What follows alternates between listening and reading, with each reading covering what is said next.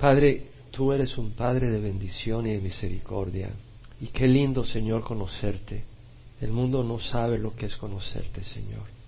Pero conocerte a ti es conocer paz, conocer tu amor es conocer un amor puro y cristalino, que realmente refresca y bendice, Señor, que es tan distinto a la lujuria destructiva y egoísta del mundo, Señor.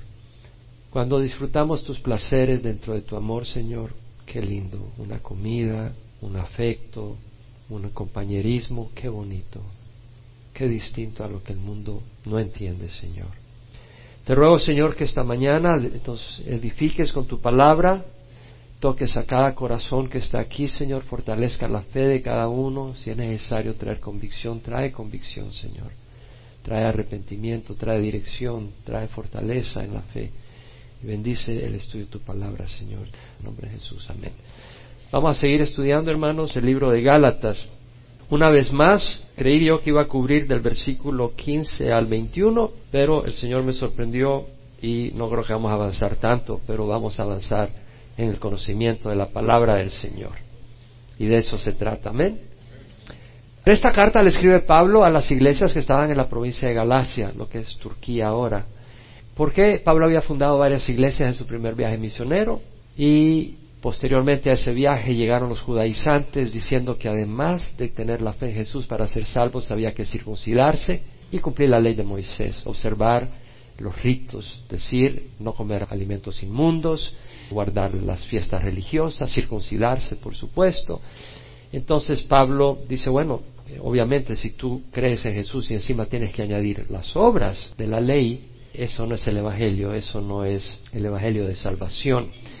Vemos acá que Pablo está hablando a las iglesias en Gálata y las invita a corregirse, las exhorta a la corrección. Vimos en el capítulo 3 que Pablo pone como ejemplo a Abraham y dice, Abraham fue declarado justo, le fue contado por justicia su fe. Abraham creyó a Dios y le fue contado como justicia. Es decir, Abraham fue declarado justo no por las obras de la ley, Abraham no se había circuncidado, el Señor se le apareció en el encinar de Mamre, en Hebrón, y le dice a Abraham, yo soy un escudo para ti, tu recompensa será muy grande. Y Abraham le dice, bueno, ¿qué me darás, Señor? Yo estoy sin hijos y uno heredero, el heredero es uno nacido en mi casa, Eliezer de Damasco. Entonces, Abraham, en esa interacción, el Señor le dice, no, uno que nacerá de tus entrañas será tu heredero, no Eliezer de Damasco, y lo lleva hacia afuera, al cielo, ve las estrellas, y le dice, mira cuán innumerables son las estrellas, así será de numerosa tu descendencia. Y Abraham creyó y le fue contado como justicia. Hemos contado esa historia varias veces, pero es bueno conocerla. Entonces es importante esta historia de Abraham. ¿Por qué? Porque es importante entender de que el padre de la fe fue declarado justo por su fe, no por sus obras. Y esa es la base de nuestra fe realmente. Ahora, cuando vino Cristo, la fe es puesta en Cristo Jesús. Ahora, tenemos la historia pues de Abraham y Pablo le dice a las iglesias en Gálatas, le dice, los que están bajo las obras de la ley están bajo maldición, los que son de las obras de la ley están bajo maldición, porque escrito está maldito todo el que no permanece en todas las cosas escritas en el libro de la ley para hacerlas. Jesucristo nos redimió de la maldición de la ley, habiéndose hecho maldición, porque escrito está maldito el que cuelga en un madero. Para mí ese es versículo clave. Yo creo que ese versículo que dice los que son de las obras de la ley están bajo maldición, porque escrito está, ¿verdad? Maldito el que no permanece en todas las cosas escritas en el libro de la ley para hacerlas. Y luego Jesucristo fue hecho maldición por nosotros él nos redimió de la maldición de la ley. Jesucristo nos redimió de la maldición de la ley y fue hecho maldición por nosotros porque Cristo está maldito, el que cuelga de un madero. Esos dos versículos a mí me han revolucionado más. Yo había leído Romanos, he enseñado Romanos, pero estamos tan afianzados a la ley que no nos damos cuenta. No vamos a ser juzgados por la ley, tenemos que entender eso. Es decir, si hoy dijiste una mala palabra antes de venir a la iglesia, y no te digo que la hagas y lo digas, pero no te vas a condenar, porque no estás siendo juzgado por la ley. Jesucristo recibió el pago de tu maldad al decir esa mala palabra. Lo recibió en la cruz. Jesucristo nos redimió de la maldición de la ley, habiéndose hecho maldición, porque Cristo está maldito el que cuelga de un madero. Es decir, no hay absolutamente nada de ti que va a ser juzgado bajo la ley si tienes a Cristo. Yo he enseñado Romanos, yo entendí la gracia, la sigo entendiendo, pero ese versículo me lleva a un nivel de más entendimiento. No voy a ser juzgado por la ley, ni tú ni yo, si le perteneces a Jesús. Si no le perteneces a Jesús, sí, vas a tener que dar cuentas por tu justicia. Ahora, si tú vienes y dices, ok, yo ya recibí a Cristo, pero también quiero observar la ley, te estás metido en un problema porque estás diciendo el sacrificio de Cristo no es suficiente. Y al decir eso, el Señor dice, ok, no se aplica a ti porque yo no voy a despreciar el sacrificio de mi Hijo, dice Dios. Si tú lo quieres despreciar, ok, entonces yo lo aparto. Y lo que te va a tener que hacer aceptable a ti son tus obras. Y no solo es la ley ceremonial, no solo es la circuncisión, no solo es el que comas o no comas animales inmundos, va a tener que ser la ley moral que es más importante que la ley ceremonial. Y vas a tener que cumplirla 100%. Y si no la cumples 100%, no entras. No vamos a ser juzgados por la ley los cristianos. Es lo que dice Pablo. Yo no puedo salirme de eso. Yo puedo pasar días y domingos hablando de ese versículo. Pero no solo lo escuches en la iglesia. Disfruta esa libertad.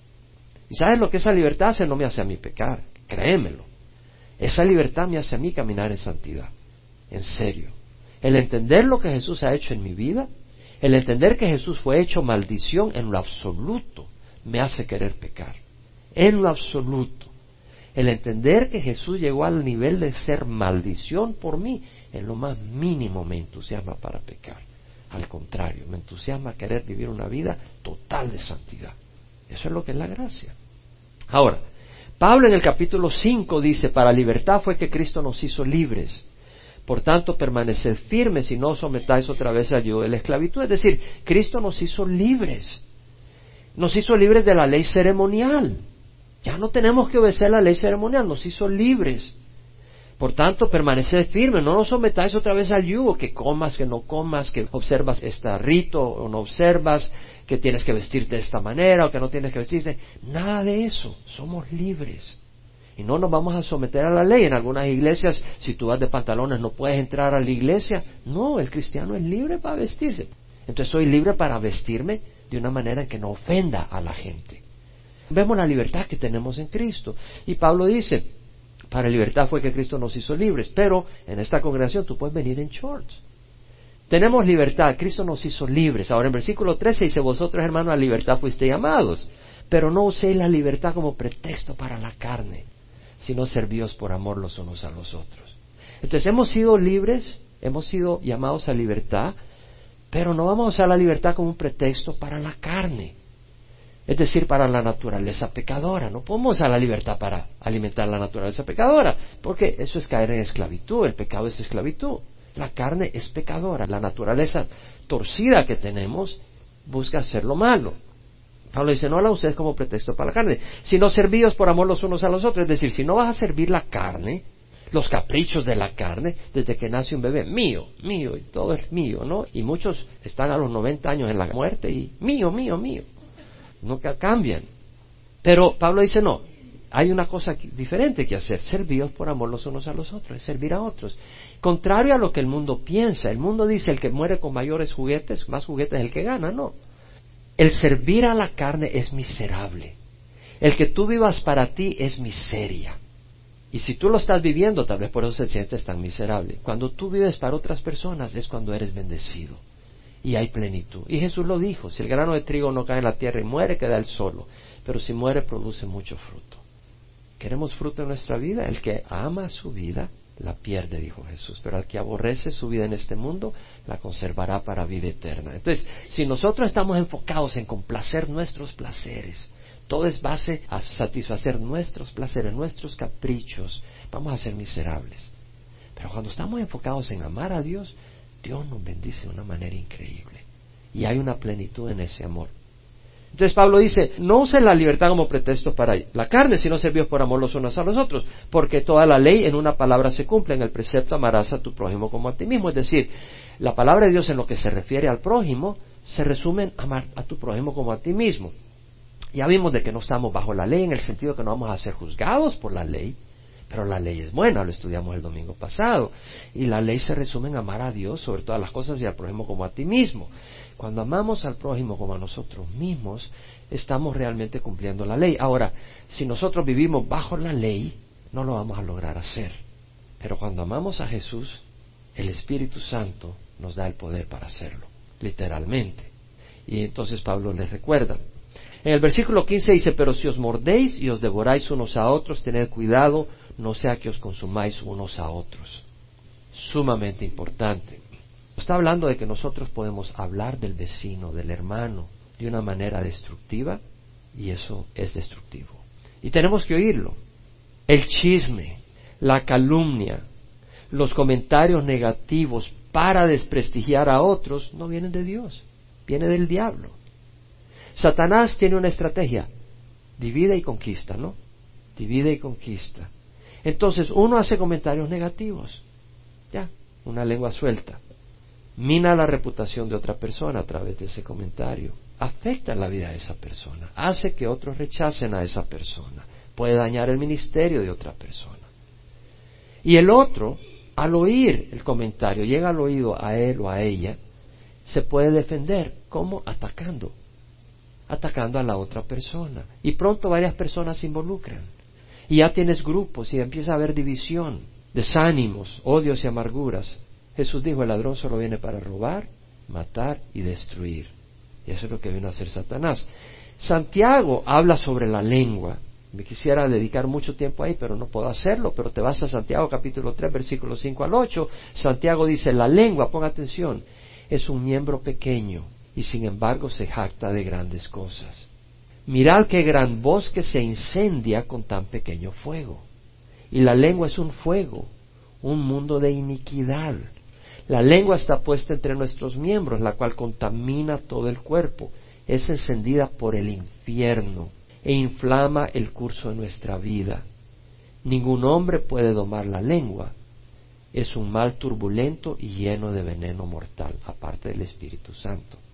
Es decir, como una chispa puede encender todo un bosque, una palabra puede traer caos en una iglesia, puede traer destrucción en una familia. Debemos de guardar por el poder del Espíritu Santo nuestra lengua. En Efesios 4:29, memoríceselo si puedes, y claro que puedes, no salga de vuestra boca ninguna palabra mala, sino sólo la que sea buena para edificación, según la necesidad del momento, para que imparta gracia a los que escuchan. No salga de vuestra boca ninguna palabra mala, sino sólo la que sea buena para edificación. Es decir, debemos de pensar antes de hablar. ¿Es verdadero lo que voy a decir? ¿Es necesario? No des rienda suelta a la lengua. ¿Es amable lo que voy a decir? ¿Y por qué lo digo? ¿Cuál es mi motivación? ¿Honra a Dios? ¿Edifica a otros? Nunca se me olvida cuando un pastor de Calvary Chapel una vez usó el acrónimo THINK. THINK, piensa. Y decía, ¿is it true? La T, true. ¿Is it honorable? La H. ¿Is it inspire? La I. ¿Is it necessary? La N. ¿Is it kind? La K. ¿Es verdadero? ¿Es honroso? Es inspirado por el Espíritu Santo, es necesario, es amable. Nunca se me olvidó ese acrónimo. Debemos de pensarlo, pero nosotros disparamos antes de, apuntar, ¿no? Es natural en nosotros. Ahora, algo que sea verdad no justifica decirlo tampoco. Oye, hermanita, estás tan flaca y horrible que parece que te acabas de levantar de la muerte. No puede que sea cierto, pero no le digas eso a alguien, porque eso no edifica, no honra, no es bonito, no es bendición. O Tal vez alguna hermana le dice, oye, ¿cómo me atrae tu esposo? Pues hermano, si tienes esos sentimientos, no se lo digas porque vas a crear un serio problema. Si me explico, es decir, puede ser verdadero, pero no sueltes tu lengua con... Porque tenemos una naturaleza pecadora, ¿no? Y pueden haber emociones y pensamientos malos. No dejes que lleguen a la lengua. Es decir, Dios te ha dado el Espíritu Santo para controlar la lengua. Tenemos una naturaleza pecadora. No es hipocresía no darle rienda suelta a la naturaleza pecadora. Es decir, todos tenemos una naturaleza pecadora. El que la restrinjas no es hipocresía, porque tenemos a Cristo y hemos nacido de nuevo. Entonces eso no es hipocresía, eso es libertad, que no eres esclavo de esa naturaleza pecadora. Proverbios dice, muerte y vida están en el poder de la lengua y los que la aman probarán su fruto. Con la lengua podemos dar ánimo a alguien, decir palabras de ánimo y con la lengua podemos desanimar a alguien, podemos destruir a alguien. ¿Cuántos padres han destruido a sus hijos con los insultos y las palabras que le han dicho? Era un tonto, era una basura, no sirve para nada. Niños de cinco años llegan a escuchar esas cosas llegan a los 50 y todavía siguen acomplejados, presionados por eso que le quedó grabado de por vida en sus mentes. La lengua puede destruir tremendamente. Y una cosa, una vez dicho algo, no lo puedes regresar. Una vez dijiste algo, ya no puedes regresarlo. Ya hizo el daño. Tenemos que tener cuidado. Y debemos de cuidarnos del lenguaje soez. Nunca se me olvida, en mi país, muy lindo por cierto, pero usamos malas palabras muy frecuentemente en el lenguaje popular. Nunca se me olvida, cuando yo vine al Señor se me fue todo eso, así, pero ni me di cuenta, yo no me di cuenta. Fue cuando regresé la primera vez después de que conocí al Señor, que oía a mis amigos y me escandalizaba. Me escandalizaba, dije, pero si son mis amigos, yo así hablaba. Y no me había dado cuenta hasta que llegué y los visité. Es decir, Dios tiene un poder para limpiar nuestra lengua y es maravilloso. Pero no debe haber lenguaje eso es. En Colosenses 3.8 Pablo dice, desechad todas estas cosas, ira, enojo, malicia, maledicencia y lenguaje eso es de vuestra boca. Tenemos que tener un lenguaje sano. No puede estar caracterizado por grosería o vulgaridad. Un lenguaje que no muestre cortesía, un lenguaje inmoral, un lenguaje ingrato, un lenguaje que muestra desprecio a un grupo, étnico, por ejemplo. No, estos güeros. No, no podemos hablar de esa manera. Y podemos usar la lengua para manipular a la gente. Podemos usar la lengua para decirle cosas bonitas para utilizar a la gente. No, no debemos de usar la lengua para eso. Debemos de ser francos, sencillos y usar la lengua únicamente para traer gloria al Señor. Porque tenemos una naturaleza pecadora que puede tener pensamientos Óyeme bien, puede tener pensamientos e impulsos negativos. Tenemos que recordarnos que Pablo nos dice que estamos en una batalla y dice, aunque andamos en la carne, no luchamos según la carne, porque las armas de nuestra contienda no son carnales, sino poderosas en Dios para la destrucción de fortaleza. Y luego dice, destruyendo especulaciones y todo razonamiento altivo que se levanta contra el conocimiento de Dios y poniendo todo pensamiento en cautiverio a la obediencia de Cristo. Entonces vendrán pensamientos, vendrán ideas, pero cuando vienen, las apagas, las pones bajo el cautiverio de Cristo. Eso es lo que quiere decir, bajo la obediencia de Cristo. No quiere decir que no lo vas a tener, pues somos pecadores, pero no tienes que ceder, porque no somos esclavos de la naturaleza pecadora. Y luego Pablo dice, versículo 16, 17, digo pues andad por el Espíritu y no cumpliréis el deseo de la carne, porque el deseo de la carne es contra el Espíritu y el del Espíritu contra la carne, estos se oponen uno al otro de manera que no podéis hacer lo que deseáis, pero si sois guiados por el Espíritu no estáis bajo la ley. Eso es lo que vamos a cubrir hoy y lo vamos a desarrollar. Pablo dice, digo pues andad por el Espíritu. Bueno, ¿qué quiere decir andar por el Espíritu? Es lo que vamos a desarrollar. Es algo importante. ¿Creen o no creen que es importante? Pablo lo dice, andad por el Espíritu y no cumpliréis el deseo de la carne. Y cuando lo empecé a desarrollar me encantó. Andar por el Espíritu, número uno, para andar por el Espíritu tienes que tener el Espíritu Santo, ¿no? ¿Tiene lógica o no? Para andar por el Espíritu tienes que tener el Espíritu Santo. Y el Señor lo prometió cuando Pedro estaba en Pentecostés, que los discípulos habían recibido el Espíritu Santo y empezaron a hablar en lenguas y adoraban al Señor y declaraban las maravillas de Dios en distintos idiomas y la gente que estaba en Jerusalén para la fiesta de Pentecostés estaban oyendo en sus propios idiomas los distintos grupos, eran como 10 o 12 grupos étnicos que estaban, lenguajes que estaban oyendo las maravillas de Dios. Algunos dijeron, estos están borrachos y otros decían, ¿qué significa esto? Cada uno de nosotros le oímos en nuestra lengua. Y Pedro se levantó y le dice, esto es lo que profetizó Joel, de que en los últimos días sería derramado el Espíritu Santo sobre toda carne. No, no están borrachos como ustedes dicen. Y Pedro empieza a predicar el Evangelio y dice, ustedes han crucificado al, Señor de gloria, al Mesías. Y ellos dicen, ¿qué haremos? Y Pedro les dice, arrepentíos y sed bautizados cada uno de vosotros en el nombre de Jesucristo para perdón de vuestros pecados y recibiréis el don del Espíritu Santo ¿ah? porque la promesa es para vosotros y para vuestros hijos, para los que estén lejos, para tantos como el Señor nuestro Dios llame. Entonces vemos que Pedro dice, arrepentíos y sed bautizados cada uno de vosotros en el nombre de Jesucristo para perdón de vuestros pecados. Ahora, vuelvo a aclarar, Pablo hace toda una aclaración y toda la escritura nos enseña, la salvación es por fe. Entonces el bautizo nos salva. Pero Pedro está uniendo varios aspectos ahí. Arrepentidos, obviamente, es necesario para salvación. Y ser bautizados en el nombre de Jesucristo. Ahí lo, el elemento que es clave es la fe en Jesucristo. Ahora, si tú crees en Jesucristo, vas a ser obediente y vas a ser bautizado. Pero no es el bautizo que salva, es la fe en Jesucristo. Eso es lo que la carta de Gálatas enseña, eso es lo que enseña Romanos, es lo que enseña Efesios, y el resto es la Escritura. Sino también el caso de Abraham. Abraham fue declarado justo, pero después fue circuncidado y él obedeció. ¿Por qué? Porque él era hombre de fe. Entonces, si tú eres un hombre o una mujer de fe, vas a obedecer y te vas a bautizar. Lo importante es el nombre de Jesucristo en quien ponemos la fe. Ahora, y dice, la promesa es para vosotros y para vuestros hijos y para los que estén lejos, para tanto como el Señor llame. Entonces, si tú no te has arrepentido de veras, no vas a poder andar en el Espíritu. Tú puedes venir todas las veces que quieras a la iglesia. Y tú puedes pedir al Señor que derrame su Espíritu Santo para caminar en el Espíritu. Pero si no te has arrepentido de tus pecados, no puedes andar en el Espíritu porque no has nacido de nuevo. El arrepentimiento es clave. Yo recuerdo cuando vine al Señor, cuando vine al Señor, recuerdo vívidamente momentos, yo lo recibí en mi cama leyendo la Biblia. Y yo no me recuerdo el momento preciso, pero recuerdo el periodo de todo lo que estaba ocurriendo en mi corazón y recuerdo que yo lloraba de gozo y lloraba de quebrantamiento en mis pecados. Las dos cosas.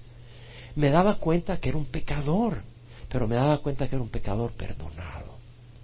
Y eso me hacía llorar de gozo. Y a la vez lloraba por lo pecador que soy y podía ver mi pecado como jamás lo había visto. Había un arrepentimiento. Y no se trata de que tú tengas que sentirlo, pero reconocer, yo he estado mal, yo he ofendido a Dios, cambio de dirección. Eso es el arrepentimiento. Sin ese arrepentimiento tú no puedes recibir el Espíritu Santo. Entonces, para andar en el Espíritu, por eso tal vez tú no puedes caminar en el Espíritu, caminas en la carne, porque no tienes el Espíritu. Tienes que arrepentirte, decir, el Señor te ha ofendido, he pecado, y recibe el Espíritu. Y el Espíritu es necesario para andar el Espíritu. ¿Estamos ahí claros? Segundo punto, puede que tengas el Espíritu Santo. Bueno, para andar en el Espíritu se necesita conocer el deseo del Espíritu a donde quiere que andes. ¿Cierto o no? ¿Y cómo quiere que andes? Bueno, el Señor ha hecho provisión para eso. Filipenses 2.13 dice, es Dios quien obra en vosotros, tanto el querer como el hacer, para su beneplácito. Dios es el que obra en nosotros, pone en nosotros el querer como el hacer. Desde que yo recibí al Señor, yo empecé a compartir la palabra con la gente. Y no era algo que yo dije, lo tengo que hacer. Yo explotaba de deseo de hacerlo, buscaba la oportunidad. Era Dios que había puesto el querer y el hacer, porque me daba la habilidad, como me ungía para poder compartir el Evangelio.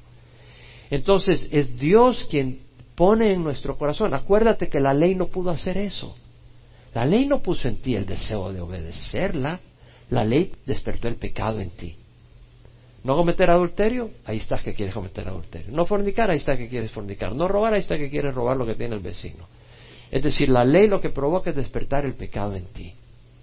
Pero cuando venimos a Jesús, Él nos da su espíritu y Él pone en nosotros el deseo y la habilidad de hacer lo bueno.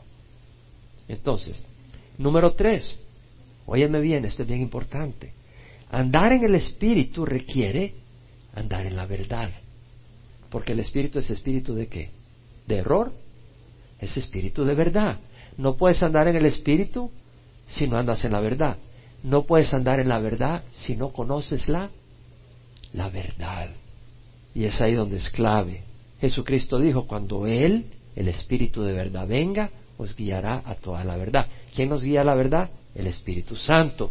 ¿Cómo nos guía el Espíritu Santo a la verdad? Juan 17, 17, Jesús orando al Padre antes de ir a la cruz le dice, santifícalos en la verdad, tu palabra es verdad.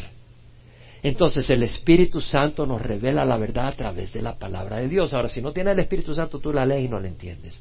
Pero con el Espíritu Santo la entiendes. Por eso es necesario conocer la palabra de Dios para andar en el Espíritu. Necesitas conocer la palabra de Dios. Eso es tan importante para un caminar espiritual.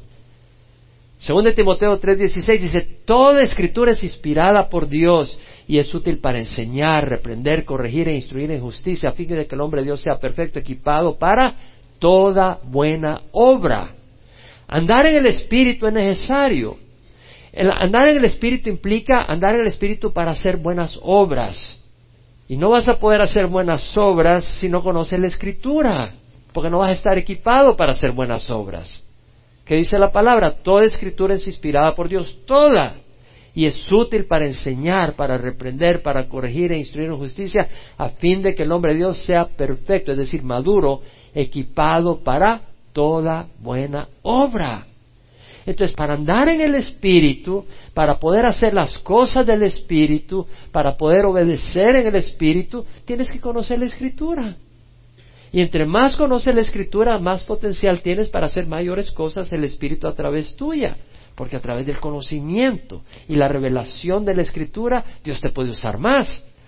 Y si no conoces la Escritura, vas a estar limitando al Espíritu para todo lo que el Espíritu quiere hacer a través de tu vida. ¿Lo entendemos? Queda claro, es claro. La escritura es un lugar clave. Algunas personas creen que andar en el Espíritu es andar ahí en las nubes, como que estás endrogado. Eso no es andar en el Espíritu.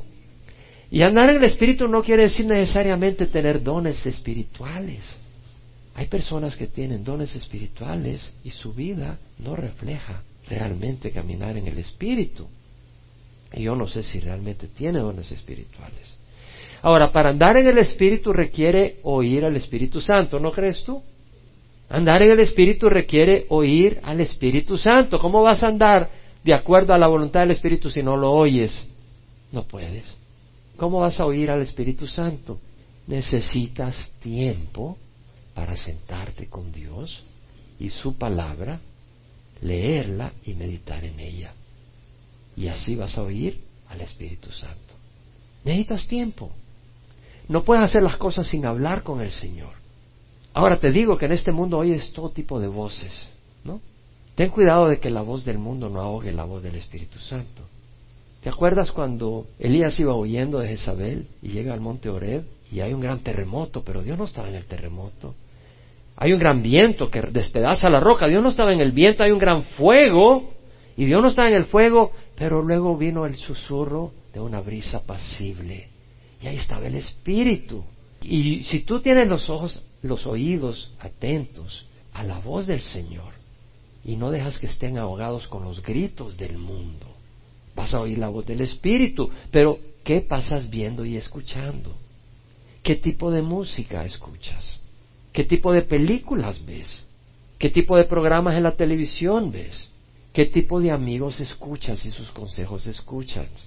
Todo esto son voces que oyes.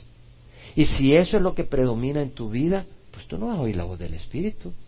Van a apagar la voz sensible, el susurro de una brisa pasible. Entonces tenemos que oír al Espíritu, pero tenemos que hacer tiempo. Y es lindo escuchar el Espíritu. Porque estoy hablando de que cuando estoy estudiando la palabra, yo oigo la voz del Señor, no audiblemente, pero el Señor me habla. Y me empieza a mostrar, como, lo que estoy enseñando ahora, y me empieza a mostrar esas cosas y mi corazón se entusiasma.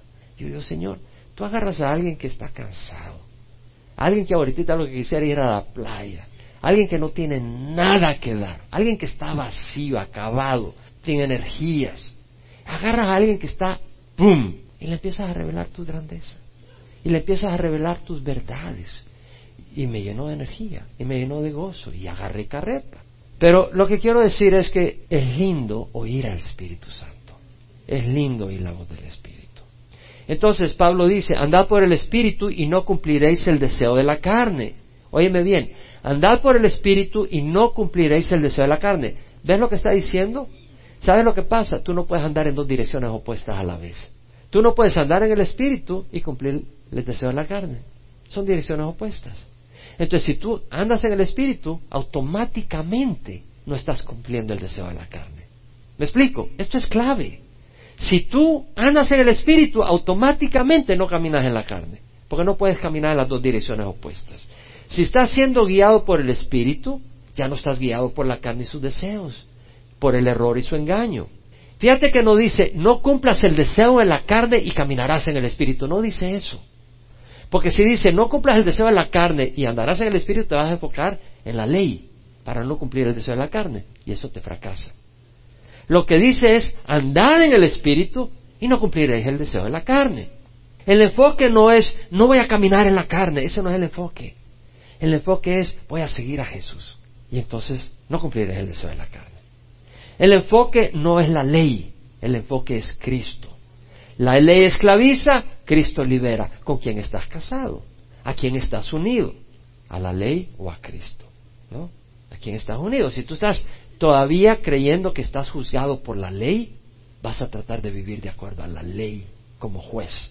Pero si tú sabes que ya Jesús fue juzgado por nuestros pecados, si tú sabes eso, de tu corazón va a brotar agradecimiento y te vas a dar cuenta que vivir con Jesús es mucho mejor que vivir atemorizado por el juicio que viene por la ley. Ahora Pablo dice, el deseo de la carne es contra el espíritu y el del espíritu es contra la carne. Se oponen el uno al otro de manera que no podéis hacer lo que deseáis. Oye bien, el deseo de la carne es contra el espíritu y el espíritu contra la carne. ¿Sabes qué? Pensé cuando leí eso, y lo he leído tantas veces, pero me encanta preparar estudio bíblico porque el espíritu me habla para enseñar. Y me impresiona porque ¿Qué sentencia contra el ser humano? ¿Qué juicio contra la naturaleza caída del hombre? ¿No te pones a pensar? Es una sentencia condenatoria del ser humano, cuando dice el deseo de la carne es contra el espíritu. Ahí está condenando el Señor la naturaleza pecadora del hombre. El Señor está diciendo tu naturaleza está podrida, está corrupta, no sirve. Pues dice, el deseo de la carne es contra el espíritu. Jesucristo dijo las palabras que yo había hablado son espíritu y son vida es el espíritu de vida. Y si nuestra carne se opone, el deseo de la carne es contra el espíritu, esa carne está podrida. Esa naturaleza está podrida. Y Pablo dice, el deseo de la carne es contra el espíritu y el del espíritu es contra la carne. Es decir, los deseos naturales del hombre están corruptos, corrompidos y son en general contrario a él. No quiere decir que si tienes hambre y quieres comerte unos taquitos, eso está mal. Pero estamos hablando de esa naturaleza corrupta que puede provocar la gula, por ejemplo. El hombre natural está en rebeldía contra Dios. Por eso dice claramente el deseo de la carne es contra el espíritu. El hombre natural está en rebeldía contra Dios, no quiere dejarse guiar ni someterse a Dios. Salmo 2, versículo 1 al 3 dice lo siguiente, ¿por qué se sublevan las naciones y los pueblos traman cosas vanas? Se levantan los reyes de la tierra y los gobernantes traman unidos contra Jehová y contra su ungido, es decir, contra Cristo, diciendo, rompamos sus cadenas y echemos de nosotros sus cuerdas. En otras palabras, no queremos el gobierno de Jesucristo. ¿Qué vemos ahora con las Naciones Unidas? A promover el homosexualismo, a promover el lesbianismo. ¿Cómo llaman al cristianismo? Intolerante, porque no promueven esas cosas. ¿Cómo llaman al cristianismo? Intolerante porque dice que Cristo es el único camino a la salvación. Y que si tú rechazas a Cristo vas al infierno. Eso es intolerancia, de acuerdo a las naciones. Entonces lo que vemos es que quieren desechar la ley, los diez mandamientos, no queremos ser gobernados por los diez mandamientos, no queremos nada de eso, y lo quieren reemplazar con un humanismo, criterios humanos. De acuerdo a los humanistas, el hombre es esencialmente bueno. Y si crece en un ambiente bueno, va a ser una persona fructífera. Pero están equivocados. Ya vimos que el niño desde que nace, nace con una naturaleza corrupta. Cuando Jesús tiene el encuentro con el joven rico, ¿qué le dijo al joven rico? Cuando él le dijo, Maestro bueno, ¿qué haré para heredar la vida eterna? Eso le dijo, porque me llamas bueno, nadie es bueno, sino solo uno, Dios. O sea, solo Dios y Jesucristo que es Dios encarnado.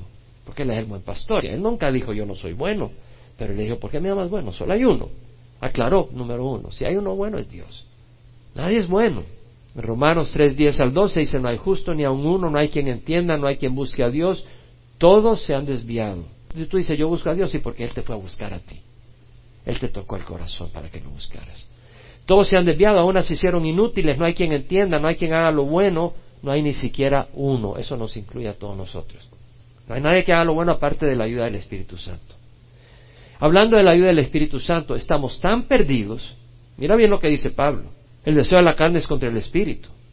Estamos tan perdidos que necesitamos el Espíritu Santo 100% para ayudarnos a salir de esa condición. Número uno, sin su ayuda no podemos ver nuestro pecado.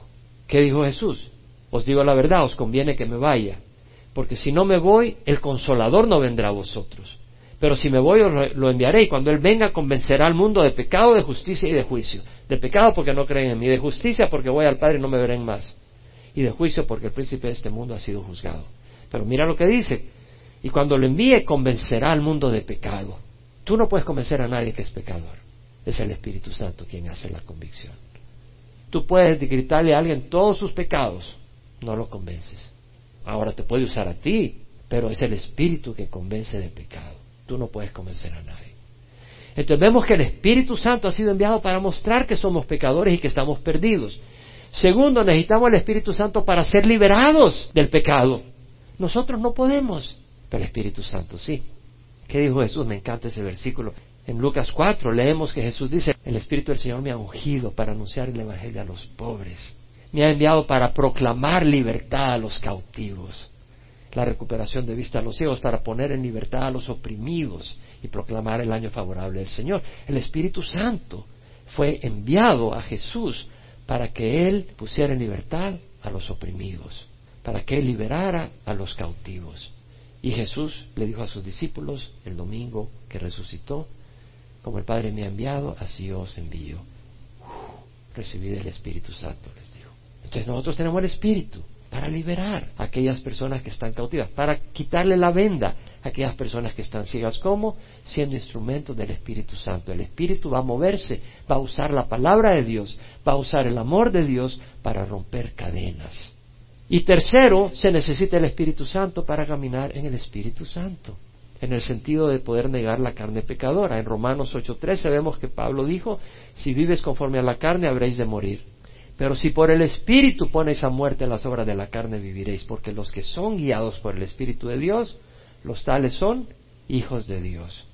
Entonces, si vives conforme a la carne habréis de morir, pero si por el Espíritu ponéis a muerte las obras de la carne, viviréis. Pero de nuevo, el énfasis no es, ok, esta es la ley, tengo que no violar la ley en la carne. No, no, no ser guiado por el Espíritu. Si sos guiado por el Espíritu, no cumpliréis los deseos de la carne.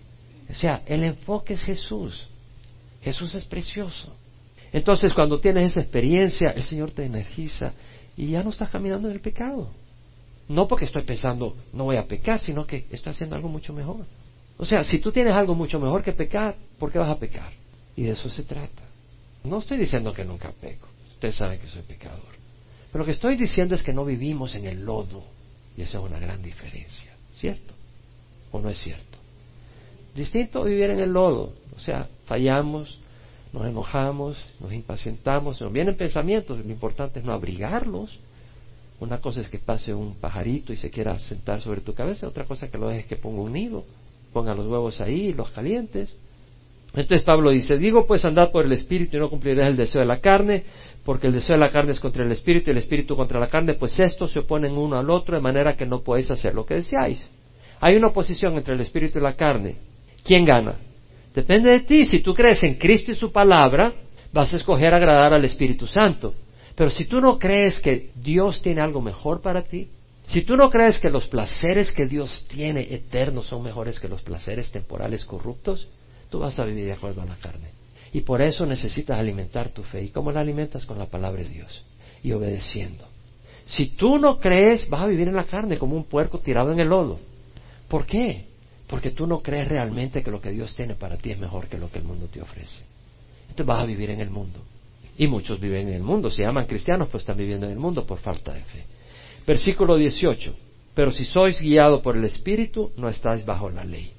Es decir, si sos guiado por el Espíritu Santo, tú no estás tratando decir no voy a hacer esto, no voy a hacer lo otro, simplemente estás guiado por el Espíritu Santo y sabes que el Espíritu Santo está de acuerdo a la palabra de Dios. Y cuando somos guiados por el Espíritu Santo, cumplimos los requisitos de la ley. ¿Cuál es el requisito de la ley? Que andemos en justicia. Pero si nos enfocamos en la ley, no lo hacemos. Pero si nos enfocamos en el Espíritu, el Espíritu nos da el poder para caminar en rectitud. No estamos bajo la ley. Y segundo, quiere decir que no vamos a ser juzgados por la ley. ¿Quién puede decir amén a eso? Tal vez tú nos ves por internet. Puedes participar en recibir a Cristo si no lo has recibido. Te invito a que lo recibas. Tal vez si estás acá, te invito a que recibas a Jesús. Padre, te ruego perdón por mis pecados. Quiero tener esa comunión con tu Hijo Jesucristo y contigo. Creo que el sacrificio de Jesús en la cruz es precioso y paga por mis pecados. Hoy recibo a Jesús como mi Señor y mi Salvador. Te doy gracias, Señor. Dame tu Espíritu Santo para caminar en tu voluntad. Gracias por recibirme como tu Hijo. En nombre de Jesús.